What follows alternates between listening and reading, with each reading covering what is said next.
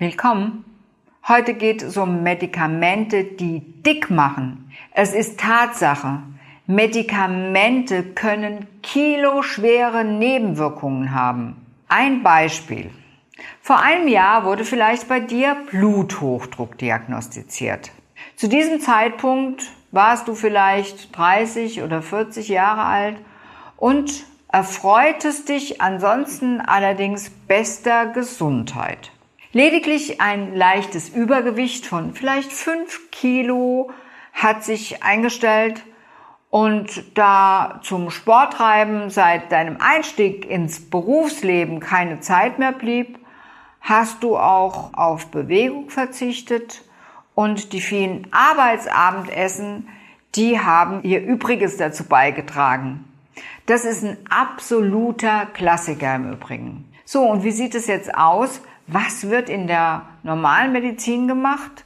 Der Goldstandard, das bedeutet, es ist die beste anerkannte Therapie in der Hochschulmedizin, evidenzbasiert, schreibt bei dieser Art der Erkrankung meist die Gabe eines Beta-Blockers vor. Eine dieser Tabletten pro Tag senkt deinen Blutdruck wieder in den Normbereich. Dein Arzt und du Ihr könntet also anscheinend zufrieden sein.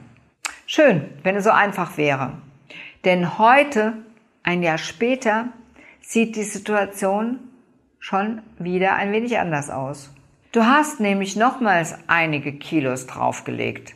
Dein Blutdruck ist wieder etwas angestiegen, sodass die Dosis auch nochmal erhöht werden musste und insgesamt hat sich zudem noch dein Gemütszustand ein wenig verschlechtert. Du bist auf jeden Fall insgesamt müder als vor einem Jahr. Die Kreativität und dummerweise hat auch noch deine sexuelle Aktivität ein wenig nachgelassen. Und eigentlich hast du diesen Prozess, der richtig schleichend ist, nicht wirklich wahrgenommen.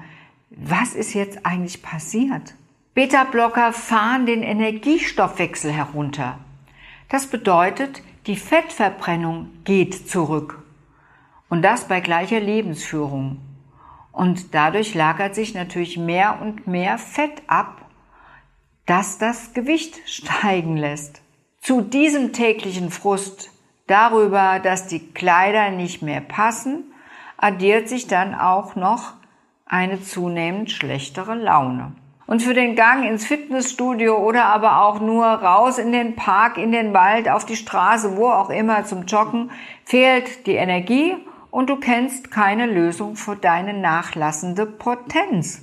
Und all das nur, weil du Beta-Blocker einnimmst. Und wie viel sinnvoller wäre es gewesen zu erklären, dass jedes Kilo im Übrigen, das du abnimmst, dein Blutdruck um zwei bis vier Millimeter Hg senkt und er mit großer Wahrscheinlichkeit einfach so wieder in Ordnung gekommen wäre, wenn du neben bewussterem Essen drei bis viermal wöchentlich eine halbe Stunde moderates Ausdauertraining gemacht hättest. All die gewichtigen Nebenwirkungen wären also nie aufgetreten, ganz zu schweigen von höherer Energie, besserer Laune, besserem Körpergefühl und besserer Potenz. Tja, dafür musst du allerdings selbst aktiv werden. Solche gewichtigen Nebenwirkungen haben übrigens nicht nur Beta-Blocker. Auch Medikamente gegen Altersdiabetes und Insulin können eine Gewichtszunahme um fünf bis zehn Kilo bewirken. Gleichzeitig werden durch gesteigerten Durst und Appetit mehr Kalorien auch noch aufgenommen, wenn du diese Medikamente nimmst. Aber auch Psychopharmaka verlangsamen im Übrigen den Stoffwechsel. Je nach Arzneistoff steigern sie zudem auch noch zusätzlich wieder dein Hungergefühl. Bei Lithium zählt die Gewichtszunahme zu den stärksten Nebenwirkungen überhaupt. Cortisonhaltige Mittel, die bei rheumatischen Erkrankungen, bei Allergien, bei allergischem Asthma oder entzündlichen Darmerkrankungen eingesetzt werden, sind ebenfalls appetitanregend und Stoffwechsel verlangsamend. Hier gibt es diese typische Fetteinlagerung im Hals-, Nacken- und Gesichtsbereich. Die zusätzlichen Wassereinlagerungen im restlichen Gewebe, die kommen dann auch noch hinzu. Und bei den gängigen Migränemitteln und auch bei Hormoneinnahme während der Wechseljahre und zur Schwangerschaftsverhütung muss ebenfalls mit einer Appetitsteigerung gerechnet werden. Auch wenn es manchmal notwendig ist, Medikamente kurzfristig wegen akuten oder schweren Erkrankungen einzunehmen, solltest du dir bewusst machen, dass die meisten der heutigen Wohlstandserkrankungen durch Veränderungen deines Lebensstils hervorgerufen wurden. Wenn diese Erkrankungen natürlich durch Veränderungen deines Lebensstils hervorgerufen werden konnten, kannst du deinen Lebensstil auch wieder verändern und kannst du nämlich genau diese Erkrankungen auch wieder damit heilen. Und bitte denke immer daran, dass Medikamente immer nur Symptome behandeln. Du aber kannst ursächlich wieder heil werden. Und das ist sicherlich der gesündere, weil auch nebenwirkungsfreiere Weg.